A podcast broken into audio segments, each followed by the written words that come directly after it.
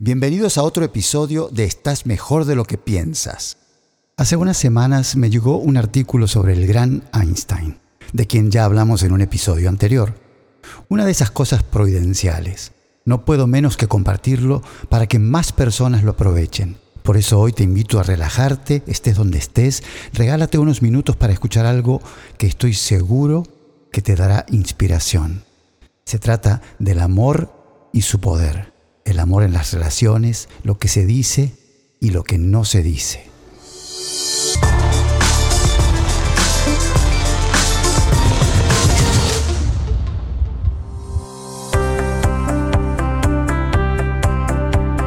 El amor y su poder, el amor en las relaciones, lo que se dice y lo que no, son temas vastos sobre los que han escrito mucho los autores.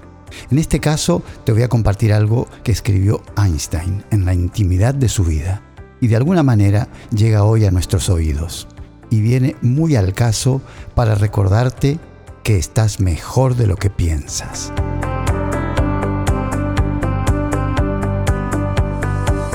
Einstein escribió cerca de 12.300 cartas a lo largo de su vida distribuidas por todo el mundo, tanto a familiares como amigos y compañeros de trabajo. De acuerdo con Christoph Lenner, director del Instituto Max Planck de Historia de la Ciencia, la mayoría son accesibles a los investigadores. La autoría de esta carta que les voy a leer no está oficialmente confirmada, digamos, pero de todas maneras te invito a que la escuches y la disfrutes. Carta de Albert a Searle Einstein, su hija. Cuando propuse la teoría de la relatividad, muy pocos me entendieron. Y lo que te revelaré ahora, para que lo transmitas a la humanidad, también chocará con la incomprensión y los prejuicios del mundo. Te pido aún así que la custodies todo el tiempo que sea necesario, años, décadas, hasta que la sociedad haya avanzado lo suficiente para acoger lo que te explico a continuación. Hay una fuerza extremadamente poderosa para la que hasta ahora la ciencia no ha encontrado una explicación formal. Es una fuerza que incluye y gobierna a todas las otras, y que incluso está detrás de cualquier fenómeno que opera en el universo y aún no haya sido identificado por nosotros. Esta fuerza universal es el amor. Cuando los científicos buscaban una teoría unificada del universo, olvidaron la más invisible y poderosa de las fuerzas. El amor es luz, dado que ilumina a quien lo da y lo recibe. El amor es gravedad, porque hace que unas personas se sientan atraídas por otras.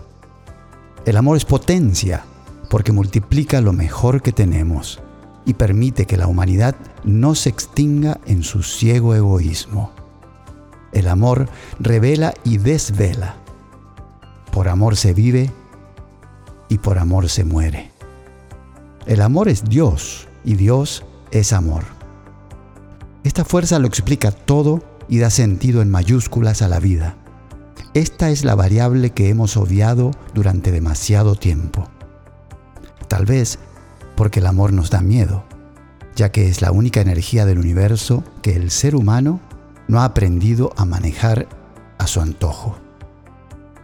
Para dar visibilidad al amor, he hecho una simple sustitución en mi ecuación más célebre.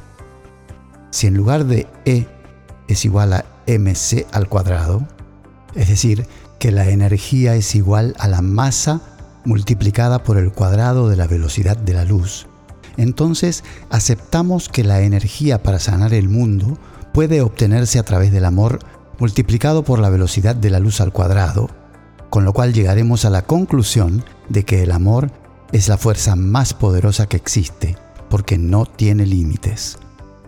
Tras el fracaso de la humanidad en el uso y control de las otras fuerzas del universo, que se han vuelto contra nosotros, es urgente que nos alimentemos de otra clase de energía. Si queremos que nuestra especie sobreviva, si nos proponemos encontrar un sentido a la vida, si queremos salvar el mundo y cada ser sintiente que en él habita, el amor es la única y la última respuesta. Quizás aún no estemos preparados para fabricar una bomba de amor, un artefacto lo bastante potente para destruir todo el odio, el egoísmo y la avaricia que asolan el planeta. Sin embargo, cada individuo lleva en su interior un pequeño pero poderoso generador de amor cuya energía espera ser liberada. Cuando aprendamos a dar y recibir esta energía universal, querida Lizard, comprobaremos que el amor todo lo vence, todo lo trasciende y todo lo puede, porque el amor es la quinta esencia de la vida. Lamento profundamente no haberte sabido expresar lo que alberga mi corazón, que ha latido silenciosamente por ti toda mi vida. Tal vez sea demasiado tarde para pedir perdón, pero como el tiempo es relativo, necesito decirte que te quiero y que gracias a ti he llegado a la última respuesta. Tu padre, Albert Einstein. Todo por hoy. No hay mucho que agregar, creo. En lo personal me conmovió leer esta reflexión de una mente tan brillante como la de Einstein. Espero que te inspire a utilizar el generador que llevas dentro, como dice en su carta Albert, y que ilumines a muchos durante este fugaz tránsito que tenemos el privilegio de disfrutar cada día que despertamos. Ese generador de la energía de amor que llevas dentro es prueba fehaciente de que estás mejor de lo que piensas.